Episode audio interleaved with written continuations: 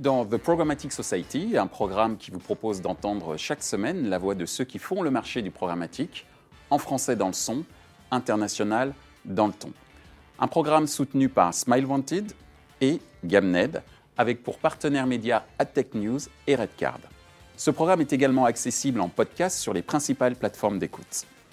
Cette semaine, notre thème est le suivant. Vidéo, TV programmatique, état des lieux. On entend souvent dire que la vidéo est le principal format créateur de valeur dans l'univers programmatique. Cependant, des questions se posent. Une adoption généralisée du format vidéo ne risque-t-il pas de banaliser le format, quitte à en faire perdre sa valeur? Où en est-on avec le concept de Programmatic TV L'usage de la vidéo et la consommation euh, télé de plus en plus mobile. Quelles sont les solutions disponibles aujourd'hui pour assurer la visibilité des annonceurs? Pour en discuter, Kautar Benazi d'Avas Programmatic Hub, Paul Ripard de TF1 Publicité, Thibaut Chevalier de M6 Publicité, David Folguera de Prisma Media. Bonjour à tous, merci d'être sur euh, le plateau de The Programmatic euh, Society. On va parler euh, vidéo et, télévision. C'est un sujet extrêmement important pour l'ensemble de l'écosystème, que ce soit pour les éditeurs, les annonceurs et bien sûr les agences qui collaborent avec elles. Et ma première question, c'est aujourd'hui, en termes de vidéo et de TV programmatique, quelles sont les nouvelles solutions technologiques et business qui vont permettre à la vidéo de continuer, j'allais dire, euh, son ascension d'un point de vue business, mais également, euh, d'un point de vue euh, adoption dans l'écosystème programmatique? Le sujet de la vidéo au sein du programmatique, ça a toujours été un sujet important. J'ai le sentiment qu'il a démarré un peu plus tard que sur la partie display. Euh, donc on est quand même, enfin le marché a beaucoup, euh, s'est beaucoup amélioré. On n'en est plus euh, à l'époque où pour acheter de la vidéo, il fallait utiliser uniquement des BM pour aller sur YouTube. Aujourd'hui, on a beaucoup plus d'inventaires qui sont disponibles. Il y a plus de SSP. les agences aussi ont créé des places de marché sur lesquelles on peut trouver des inventaires de qualité. Mais globalement, j'ai le sentiment qu'on a toujours ces 12 à 18 mois de retard par rapport au display et on commence à bénéficier aujourd'hui de solutions technologiques qu'on a mis en place il y a 12 à 18 mois sur la partie, euh, sur la partie display. Je pense notamment euh, à des systèmes de médiation, à des systèmes par exemple au header bidding qui commencent à arriver sur la partie vidéo, à des euh, solutions de, de server-side. voilà, donc c'est les sujets qu'on est justement nous en train de traiter en ce moment chez Prisma. Je ne te cache pas que c'est une grosse partie du temps des équipes. L'idée, c'est de rendre notre inventaire le plus facilement disponible pour l'ensemble du marché pour créer de la demande, pour créer de la pression sur les prix. Et ce qu'on met en parallèle de tout ça, c'est justement des, euh, solutions pour bien yielder. Euh, voilà, donc en fait, on fait aujourd'hui en vidéo ce qu'on faisait il y a 12 à 18 mois sur la partie euh, display. Ton observation, Kautar bah, ça va plutôt dans, la, dans, nos attentes en fait, puisque aujourd'hui c'est des inventaires qui sont rares, où on a vraiment un petit souci en termes d'accessibilité. Euh, et le fait d'avoir accès euh, à ces, innovations technologiques qui vont permettre un petit peu de déverrouiller euh, l'accès à ces inventaires va nous permettre à nous d'avoir plus de latitude et plus d'agilité dans l'achat et dans la gestion des campagnes vidéo qui sont aujourd'hui un levier qui est en forte croissance et sur lequel on a vraiment besoin de se positionner de manière assez massive. Paul on a pas mal parlé techno, je vais peut-être redire un mot après. Sur la partie très business, et notamment si je me mets d'un point de vue publisher, euh, chez nous, deux grosses données assez fortes sur la, programmatique vidéo, c'est l'apparition de la data côté publisher. Hmm. Jusque-là, notamment sur la partie vidéo, l'accès à la data était plutôt côté DSP et côté achat. Là, les publishers sont équipés fortement de DMP, ont des datas assez exclusives. C'est par exemple ce qu'on a fait avec nos amis de M6 et de France Télé, la mise à dispo sur le marché pour les acheteurs programmatiques de data loguées. Donc c'est via le projet Sigma euh, qu'on a mis ensemble. Donc partie data qui, qui devient de plus en plus forte. Partie business qui est forte aussi, c'est la partie télé si on parle vraiment de la télé, 40% là, de mon chiffre d'affaires programmatique vidéo se fait sur l'écran de télévision. Il y a fort à parier que l'année prochaine, je dépasse les 50%, avec notamment l'arrivée des data FAI qui sont de plus en plus fortes et de plus en plus concises. Et sur de la partie techno, on est encore, en tout cas sur la partie, euh, sur la partie vidéo, hein, je, mets de côté l'outstream qui est assez différent, qui se rapproche du display, et l'instream premium euh, qui, est, vraiment différent. Mhm. Là-dessus, c'est plutôt l'arrivée du yield qui va permettre d'augmenter en fait le volume d'inventaire dispo sur le marché. On est dans un inventaire assez contraint. Et le programmatique garanti qui va permettre de pouvoir acheter un inventaire du coup garanti comme on peut l'avoir dans un ordre d'insertion et avec un prix fixe qui correspond en tout cas à la demande sur de l'instream vidéo. Très bien. Thibaut, ton point de vue? Beaucoup de choses ont été dites. Euh, non, mais la valeur business, effectivement, on avait des, offres en gré à gré et, en programmatique qui n'étaient pas forcément équivalentes. Le fait d'avoir cette data déterministe, voilà, ça c'est euh, un vrai plus business aujourd'hui pour les annonceurs, pour les trading desks. Euh, moi, je compléterais sur la partie techno parce que hum, la technologie, ça permet plein de choses. Ça permet aussi beaucoup parfois de complexification. Et je pense que la techno, euh, si elle pouvait être plus euh, facilitatrice, simplificatrice dans, dans l'achat programmatique, ça serait un bon point. C'est d'ailleurs ce qu'on a essayé de faire dans le projet Sigma. Donc, on s'est on s'est mis en partenariat avec Adobe et l'idée, c'est de, voilà, de faire en sorte que un format vidéo qui est toujours un peu plus compliqué à observer que le display, ce qui peut-être justifie de temps en temps les 12 à 18 mois de retard, bah, ça soit le- de, de plus en plus facile à diffuser. Donc, euh, et alors le header bidding, bien évidemment, c'est un sujet qui est d'actualité très clairement. Alors justement, ce qui est intéressant euh, dans, dans vos différents développements, c'est effectivement un inventaire un peu plus accessible, un peu plus important, même si euh, pour certains, vous faites la différence entre l'in-stream et l'outstream. Il faut quand même considérer cet outstream comme étant aussi un, pourvoyeur d'inventaire quand même très très très important.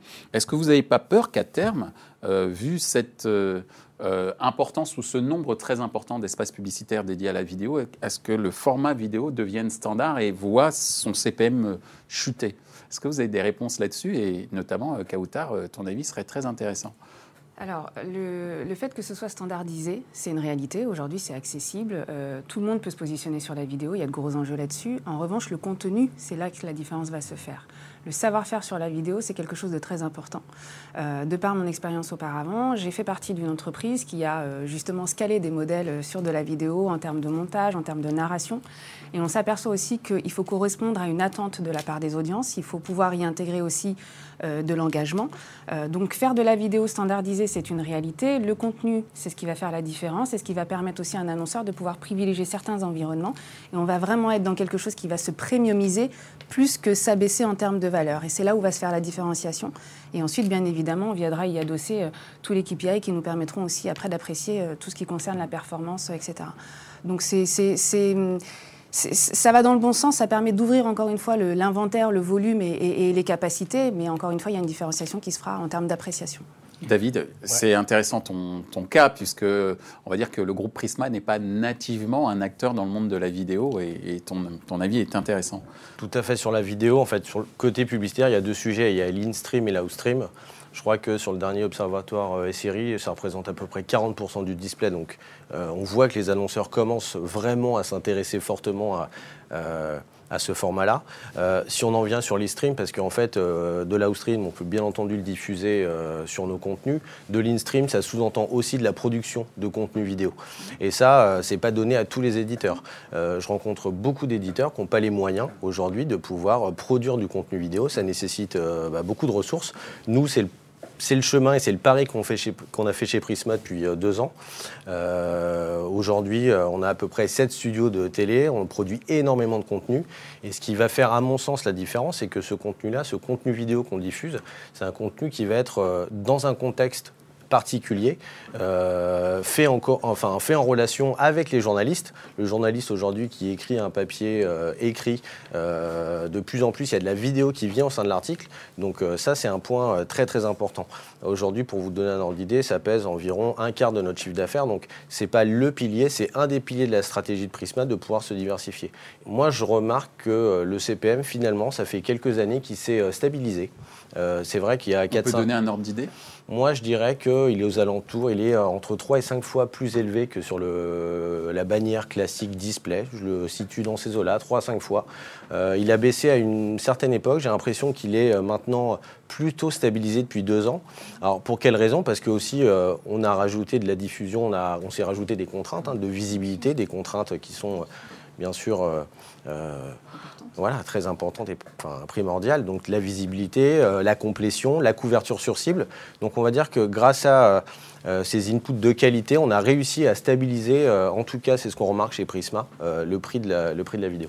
TF1, euh, votre point de vue sur justement ce risque de standardisation? Oui. Euh, donc pareil, je, je scinderai vraiment le marché en deux parties. hein. Un marché de l'outstream qui va être pléthorique. tout le monde peut mettre de la vidéo outstream euh, un peu partout. Et ce qui se passe sur la outstream et ce qui s'est passé sur du display, chute de la valeur, obligation du coup d'avancer sur des technos fortes et obligation du header bidding qui va toucher surtout la partie outstream, hein, mm. où on a ces problèmes-là qui ressemblent à la partie display. Sur la partie in-stream, et je parle de l'in-stream premium qu'on peut l'entendre chez TF1 ou même, ou même chez M6, il y a en fait très peu d'inventaire. Par très peu d'inventaire, j'entends d'inventaire avec des KPI natifs vidéo. Par exemple, chez TF1, 97% euh, de visibilité, 95% de complétion, son on, taille du player, c'est des diagonales de 108 cm quand on regarde sur son, son écran de télé, 100% de brand safety qui est assez natif. Donc sur cette, euh, on va dire que sur cette partie d'inventaire, j'ai pas de problème du tout euh, sur la partie pricing, voire même les prix sont même à la demande, donc c'est très bien qu'on puisse voir avec Avas, ça, sera plutôt dans les, dans les négociations des années d'après, qui est plutôt un, prix à la hausse, hein, parce qu'il y a une demande qui est très forte et une offre qui reste euh, bah, assez faible. Donc on est plutôt sur une, sur une partie en fait, qui est plutôt euh, vertueuse pour les, euh, pour les éditeurs. Après les difficultés qu'il y a eu sur la partie display, sur la partie vidéo, c'est plutôt vertueux pour nous. Chez M6 plus il y aura de massification et d'inventaire vidéo pour l'utilisateur, au contraire, plus il y aura de, de, diversité et de granularité dans les offres. Euh, moi, je rajouterais peut-être dans l'instream, je pense qu'il faut différencier euh, notamment par rapport à des problématiques de brand safety qui sont extrêmement présentes. Euh, d'un côté, je dirais les inventaires où il y a de la production, où il y a des studios, on paye des journalistes, on achète des droits. voilà, il faut une taille critique aussi, ça coûte cher hein, de, produire et diffuser de la vidéo, et le contenu UGC d'un côté. Donc in-stream, outstream, je suis d'accord, et dans l'instream, je pense qu'il y aura encore plus de granularité au niveau des offres. Et, après, la chance de la vidéo, au contraire du display, c'est que c'est un inventaire qui est effectivement un peu plus rare. Donc euh, là, normalement, le programmatique doit avoir un jeu vertueux des enchères pour euh, qu'on puisse regagner de la valeur, nous, côté, euh, côté éditeur. Alors, je vais parler d'un sujet qui est un peu inhérent à tout ce qu'on se dit, puisqu'on parlait de la, vidéo, c'est le, fameux concept de programmatic TV. Est-ce que c'est encore un fantasme ou est-ce qu'aujourd'hui c'est une euh, réalité? Alors pourquoi je me permets aussi de parler de fantasme? Parce que quand même ce qui fait aussi la vertu du programmatique, c'est de pouvoir cibler euh, de manière assez précise euh, un utilisateur. Est-ce qu'aujourd'hui, en télévision, via un système programmatique, c'est possible? Est-ce que c'est toujours un fantasme ou est-ce qu'aujourd'hui c'est une réalité? En France. En fait, c'est déjà une réalité. Je, je m'efforce de le répéter, mais c'est une réalité depuis déjà 3-4 ans. Donc, euh, Paul l'a dit tout à l'heure, mais euh, acheter du programmatique sur un écran de télévision, euh, c'est quelque chose qu'on fait, je dirais, assez massivement. c'est 60% des usages hein, chez nous en termes de vidéo vue. il y a encore une petite discrepancy entre l'investissement en chiffre d'affaires et les usages, mais ça tend à se réduire. Et c'est même une réalité qui est non négligeable. Donc là, on est sur uniquement la, la, partie on-demand. donc on est dans un écosystème fermé qui ne permet pas toutes les possibilités de ciblage, mais on y travaille avec les différents fournisseurs d'accès Internet. Si on parle du linéaire demain qui, euh, qui nous intéresse et le live, le programmatique au sens automatisation de l'achat d'espace, ça, ça existe déjà. Euh, après, la télé adressable, la télé segmentée, euh, il, y a des, il, y a des, initiatives aujourd'hui, il y a des groupes de travail via les différents syndicats. Donc je dirais que c'est déjà une réalité expérimentale. Et après, il y a quelques écueils à lever, législatifs notamment, mm. économiques en termes de compétition entre les différents médias. Mais mais ce n'est pas du tout un fantasme. Euh, on a tous envie d'y participer, euh, moi le premier. Donc euh, donc c'est une réalité et je pense que ça arrivera, je l'espère, le plus rapidement possible. Paul oui. Oui, oui, je rejoins tout à fait, tout à fait ce que tu dis Thibault. sur si on, met l'achat d'inventaire TV linéaire via un DSP, c'est quelque chose qui existe aux États-Unis très fortement. donc c'est l'idée fortement par Adobe Tumogul, hein, et donc avec un marché américain assez différent du marché français. Et avec notamment, c'est assez rigolo de, voir ça, en fait cet outil, ce DSP qui est mis à disposition, n'est pas mis en fait aux États-Unis à disposition des traders et des trading desks, c'est plutôt pour les acheteurs télé, où il y a en fait un achat de télé qui est un peu différent aux États-Unis, où nous en France on est l'idée par exemple par un popcorn. Euh, donc c'est une réalité aux, États-Unis. Sur la partie française, euh, qu'est-ce qui se passe? Nous de notre côté, on a avancé, ça fait maintenant 4 mois. Euh, qu'il est possible maintenant pour une agence, demain à partir de janvier pour n'importe quel annonceur, d'aller sur une plateforme self-service, l'équivalent d'un DSP. Chez nous, ça s'appelle la box, c'est un outil propriétaire. Et tu peux te loguer avec ton login, mot de passe. Tu as la grille des disponibilités de TF1, mais également des chaînes de la TNT. Et tu peux acheter en net ta campagne télé en trois clics, appuyer sur OK, et tu as une diffusion automatique. Donc cette partie, en fait, automatisation de l'achat, hein, programmatique n'est pas nécessairement que du euh, euh, real time, mais peut être du near time. On est plutôt sur du near time sur la partie télé. Il y a quand même un process qui est assez lourd euh, de, vérification. Pas nécessairement en bidding. D'ailleurs, l'achat vidéo se fait pas nécessairement en bidding, mais plutôt en prix net. Euh, est une réalité déjà, en tout cas, en tout cas chez TF1. Kautar, quelle est ton observation par rapport à, justement à ce concept de programmatic TV Bah, et sa réalité? Nous, en termes d'achat et de média planning, c'est des choses qu'on a déjà intégrées. On a ouvert quand on parle de vidéo, quand on parle de télé. Voilà, c'est au-delà euh, simplement euh, de, de ce qu'on peut faire d'un point de vue traditionnel. On a intégré aussi tout ce qui est IPTV, etc. Euh, la télé adressable et la programmatique TV telle qu'on l'entend là, euh, aujourd'hui j'ai envie de dire que finalement le marché côté broadcaster et publisher, vous êtes déjà prêts, les technos sont aussi déjà prêtes. Euh, on a des courbes d'expéri- d'expérience sur d'autres marchés qui prouvent que voilà, c'est une réalité, ça a du sens. Et encore une fois, dans la manière de pouvoir adresser toujours le bon message à la bonne personne et en fonction des usages qui sont aujourd'hui en pleine révolution. Donc voilà, j'ai envie de dire que ça va accélérer. Le seul frein qu'on a, et c'est encore une fois une petite contrainte franco-française, c'est le cadre légal. Mais sinon, on est tous sur les starting blocks et je pense que ça ne peut avoir que, euh, que un bénéfice et une valeur ajoutée, en tout cas dans le cadre de ce qu'on achète en termes de, de vidéo et, et de télé. David, est-ce que c'est une réalité peut-être bientôt pour, euh, pour Prisma, puisque vous avez quand même beaucoup investi, si je crois, euh, si j'ai bien regardé, dans la création de studios, de contenu. Est-ce que demain, ça veut dire que vous pouvez devenir un acteur dans le domaine de la télévision et donc un acteur dans le domaine du programmatic TV Il faudrait pour ça récupérer, euh, obtenir un, un canal euh, RT1 ou, euh, enfin RT1 ou TNT. Mais donc voilà, c'est quelque chose qui est dans, dans, les, dans les projets. Après, on connaît la difficulté d'avoir un canal de diffusion. En tout cas, en termes de contenu, en termes de capacité de production, en termes de ligne éditoriale, c'est des choses qu'on voilà, qu'on maîtrise. Et justement, tout le travail qu'on fait aujourd'hui à ce niveau-là, c'est un travail aussi d'apprentissage pour peut-être un jour euh, pouvoir franchir, euh, franchir le pas. Alors justement, puisqu'on parle de canal de diffusion, il y a un, un point qui est euh, flagrant, c'est que la vidéo est de plus en plus utilisée dans l'univers mobile. Alors, est-ce que l'offre publicitaire s'est adaptée? Et je vais te demander euh, ton avis, euh, Kautar, puisque justement tu reçois ces offres publicitaires. Et est-ce que, en termes de mobilité, l'offre publicitaire vidéo est- au niveau de tes attentes Alors, il faut remettre ça dans un contexte où en fait les usages se sont énormément développés dessus. Il y a eu pas mal d'efforts de la part des publishers et aussi des, des GAFA hein, sur le sujet de la vidéo mobile. Aujourd'hui, le snacking vidéo se fait effectivement sur ce device-là. Euh, il y a beaucoup, beaucoup d'initiatives qui ont été prises dans la production qui prend en considération des formats courts, euh, voilà, de l'engagement et autres. Euh, D'un point de vue publicitaire, il y a aussi beaucoup d'initiatives qui ont été faites, beaucoup de régies qui ont travaillé sur des notions de format à la verticale, de format court, du CPVV, etc. J'ai envie de dire que la courbe de développement du format, en tout cas sur le mobile, elle est beaucoup plus avancée que ce qu'elle n'était il y a quelques années en arrière, mais on a encore un léger retard par rapport aux usages qui se développent et qui sont beaucoup plus rapides et beaucoup plus enclins. Après, c'est une très bonne dynamique parce que ça nous permet aussi de, nous challenger par rapport à des formats et d'essayer d'avoir en tête aussi les scénarios d'après et du coup aussi d'apprécier les KPI des campagnes sur ces devices-là euh, avec des choses qui soient euh, beaucoup plus innovantes que le KPI traditionnel en termes de, euh, de vidéo qui a été vue ou pas vue, est-ce qu'elle a été visible ou pas. Je pense qu'ensuite, on va commencer à déporter euh, le sujet du format sur l'attention qu'on va porter aussi à- à- au format publicitaire sur ce type de device et d'environnement.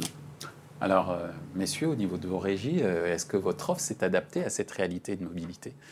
Oui, forcément. C'est-à-dire qu'aujourd'hui, pour, pour avoir quelques chiffres, l'inventaire mobile, euh, l'inventaire vidéo sur les devices mobiles, ça représente à peu près 70% de notre inventaire. Et euh, au niveau des chiffres, on arrive aux 50%. C'est-à-dire qu'on a aujourd'hui un décalage entre euh, les chiffres et les audiences. Euh, pourquoi Parce que c'est vrai que le mobile, ça reste quand même le talon d'Achille, en tout cas nous concernant. Je suis curieux d'avoir votre avis sur le sujet.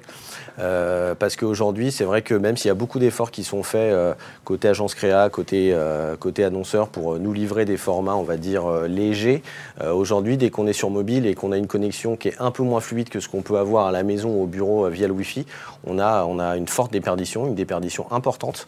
Ce qui est clair, c'est que les taux de remplissage que j'ai sur la partie mobile sont beaucoup moins importants que ce qu'on a sur la partie desktop, où là on est sur des très bons taux de remplissage. Donc du coup, on encourage, nous justement, euh, de recevoir des formats plus courts, plus légers, adaptés au mobile pour justement euh, euh, pouvoir avoir une expérience un peu plus fluide. Et même sur la tarification, pour encourager ça, on fait des prix spéciaux pour les annonceurs qui ont des formats sur 10 secondes pour justement pouvoir encourager la diffusion sur mobile.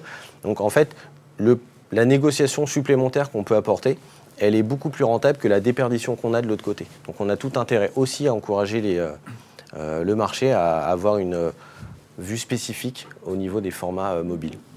L'offre de TF1 au niveau de la mobilité, Oui. c'est quoi aujourd'hui? Oui, oui, alors l'offre a évolué, beaucoup évolué, mais juste un point après qui, qui semble important sur le, sur le mobile et la vidéo.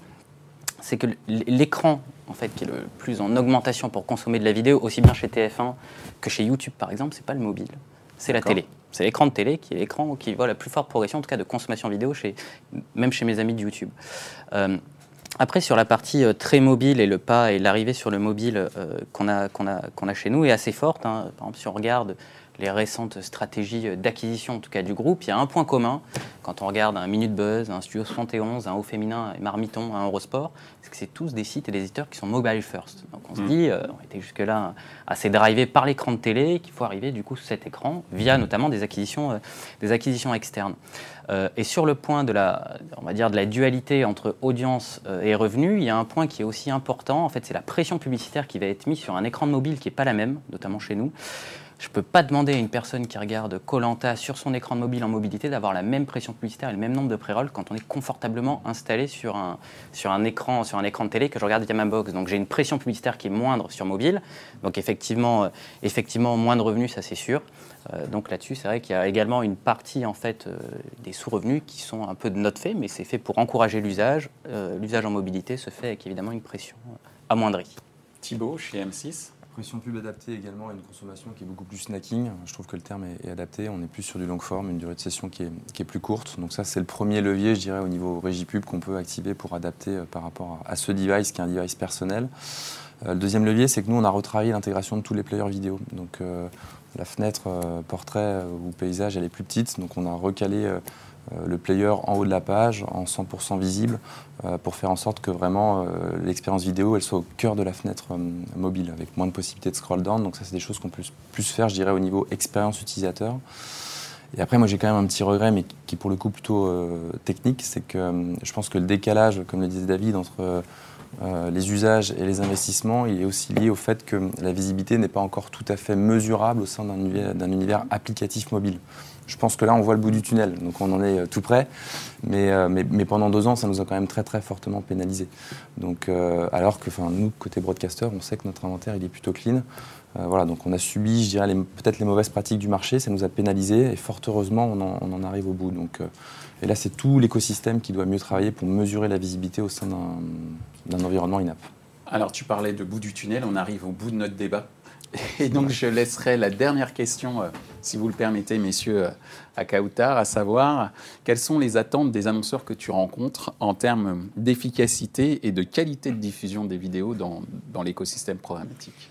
Aujourd'hui, quand on envisage un plan vidéo sur le levier programmatique, il faut qu'il vienne s'inscrire aussi en complémentarité de ce qui est déjà fait en télévision. Euh, donc il faut jouer sur les couvertures, sur les cibles, sur pourquoi pas la scénarisation des formats. Euh, il ne s'agit pas de dupliquer parce que sinon, euh, effectivement, la recette n'est pas là. On en a parlé brièvement. il y a autour de la vidéo tout ce qui concerne la manière de pouvoir euh, quantifier si la campagne a été performante ou pas. Donc effectivement, il y a des normes qui ont vu le jour sur des minimums d'affichage, de players, de visibilité et autres. Ça, c'est un, j'ai envie de dire, ce sont des filtres qu'on a posés de manière à pouvoir avoir de bonnes pratiques pour pouvoir euh, homogénéiser un petit peu l'environnement et, les pratiques de chacun. Mais réellement, quand on est euh, sur que ce soit son écran mobile, que ce soit la maison en faisant du replay, etc., c'est l'attention, encore une fois, qu'on va porter au message. Et c'est ce qu'il faut qu'on commence à, enfin, c'est ce qu'on commence à regarder. Aujourd'hui, il y a certains outils qui permettent d'aller dans de la granularité sur ce type d'informations-là et sur ce type de, learnings. On n'y est pas encore, on tâtonne, on regarde. Euh, mais ce qui est sûr, c'est que voilà, aujourd'hui, les usages font que ben, vous êtes en train de faire deux, trois tâches en même temps. Quelle est l'attention que vous portez à tel ou tel écran. Euh, Qu'est-ce que je vais en retirer en termes de learnings par rapport à la, d'une marque, en termes de performance, en termes d'engagement? Est-ce que je vais aller sur le site du client? Est-ce que je vais plutôt avoir accès à un autre écran plus tard dans la journée pour pouvoir continuer ma recherche parce que j'y ai pensé? Enfin voilà, c'est tout un écosystème système euh, que la vidéo doit aujourd'hui prendre en considération et ça reste encore aujourd'hui un format qui permet à une marque de pouvoir s'exprimer, euh, qu'on soit sur un format court ou qu'on soit sur un format long, hein, on s'entend, mais qui permet de mettre en avant des valeurs de marque dans des, dans des environnements publishers qui sont quand même assez qualitatifs. Voilà, il faut, il faut continuer à tirer, j'ai envie de dire, le, fil de la pelote de laine et de continuer à, à apporter encore plus de garanties dans ce que l'on appelle la vidéo et la manière de pouvoir l'apprécier. Eh bien, c'est là-dessus que se termine notre débat. Je vous remercie, euh, madame, messieurs, d'y avoir participé. À bientôt. Ainsi s'achève ce débat autour de la vidéo et du programmatique TV. Les trois points à retenir de nos échanges sont les suivants. Bien que de plus en plus accessible, la vidéo publicitaire gagnera en valeur si l'environnement dans lequel elle est diffusée est premium, à savoir que le contenu proposé par le diffuseur associé est de très grande qualité. 2. Il reste encore des efforts à faire de la part des annonceurs quant au format proposé sur les plateformes vidéo, notamment dans un contexte d'usage mobile. 3. Les annonceurs souhaitent que des efforts soient faits quant à la quantification des performances de campagnes vidéo. Retrouvez ce programme en podcast sur les principales plateformes d'écoute. Merci à Smile Wanted et Gamned pour leur soutien. Sans oublier nos partenaires médias, les magazines AdTech News et Redcard. Merci également à l'ensemble des équipes d'Atelier B pour la réalisation de ce programme.